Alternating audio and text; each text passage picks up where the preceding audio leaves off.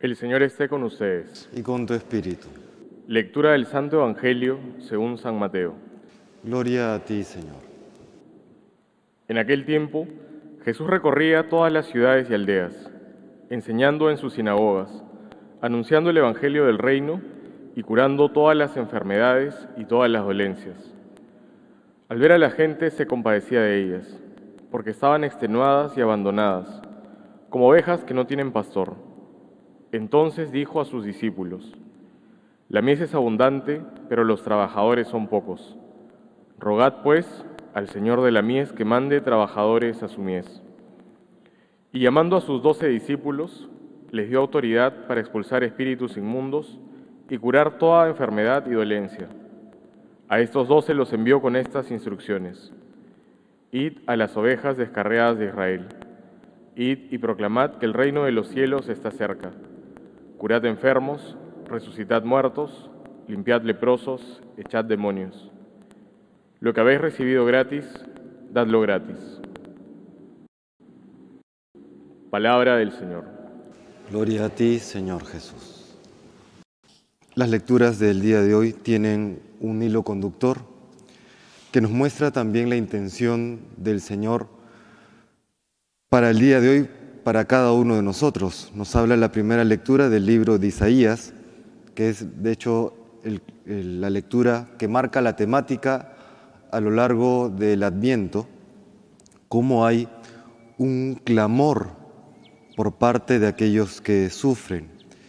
Hay un gemido que eleva el pueblo santo de Israel a su Señor. Y este gemido que también eleva hoy el mundo entero y en el que a veces dudamos si es que es escuchado, nos dice hoy el Señor que Él se apiadará a la voz de tu gemido, apenas te oiga, te responderá. La primera lectura hace una promesa de futuro. En el Evangelio, esta, esta promesa alcanza su cumplimiento. Vemos cómo Jesucristo, viendo a las personas que estaban extenuadas y abandonadas como ovejas que no tienen pastor, manda a sus discípulos, a sus doce apóstoles, para que vayan a curar a los enfermos, resucitar a los muertos, limpiar a los leprosos, echar a los demonios, es decir, llevar consuelo y esperanza a aquellas personas que llevan sobre sí la carga de la vida.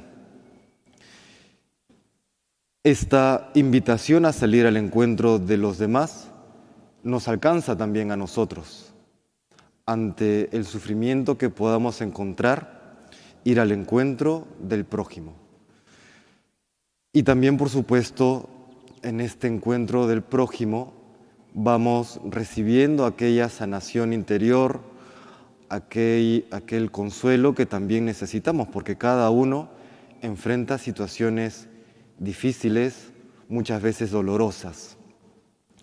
Hoy que recordamos al Inmaculado Corazón de María, que siempre nos remite a Fátima, la Virgen de Fátima, como en todas las apariciones realmente, nos pide oración y penitencia. Oración y penitencia que está también en la línea de ir y alcanzar a la persona que se encuentra en un momento difícil. La oración y la penitencia.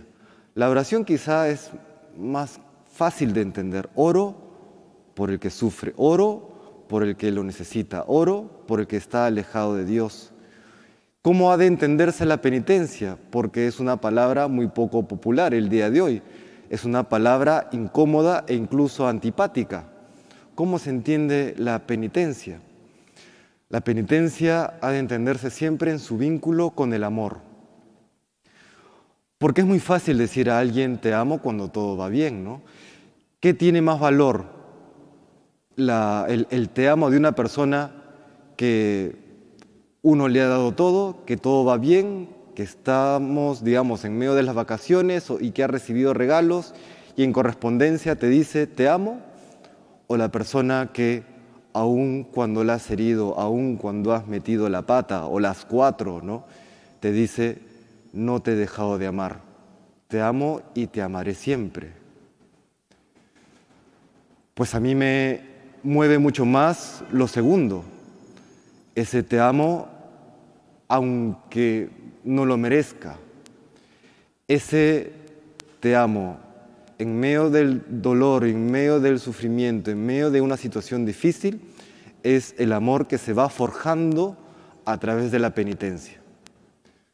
Por eso dice el Señor y dice la Virgen, ¿no? Oración y penitencia. Oración y penitencia. Porque desde allí, desde ese corazón que es capaz de amar contra toda circunstancia o a pesar de toda circunstancia, pues de ese corazón vendrá luego la renovación del mundo. Envía tu Espíritu, Señor, y renueva la faz de la tierra. Pero esa renovación no se dará al margen de nuestra libertad, recordemos. Ni Dios, ni yo puedo sin Dios, ni Dios puede sin mí, porque Él lo ha querido así. Es esta, este mensaje potentísimo del Inmaculado Corazón de María que debemos de tener presente siempre y que transformará el mundo. Es parte de este envío que hace el Señor a cada uno de nosotros.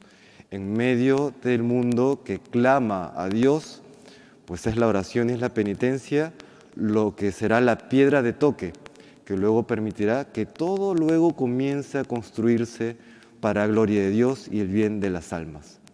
Le pedimos pues hoy al Señor que nos conceda esta gracia de amarle siempre, de amarle en la oración, de amarle en la penitencia, de amarle en los actos de caridad.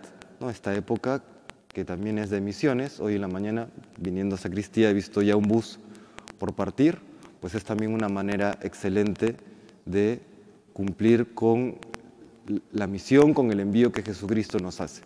Pero esto exterior siempre tiene que partir de lo interior. Ni lo exterior sin lo interior, ni lo interior sin lo exterior. Esa es la fórmula que Dios quiere para nosotros. Que el Señor nos bendiga.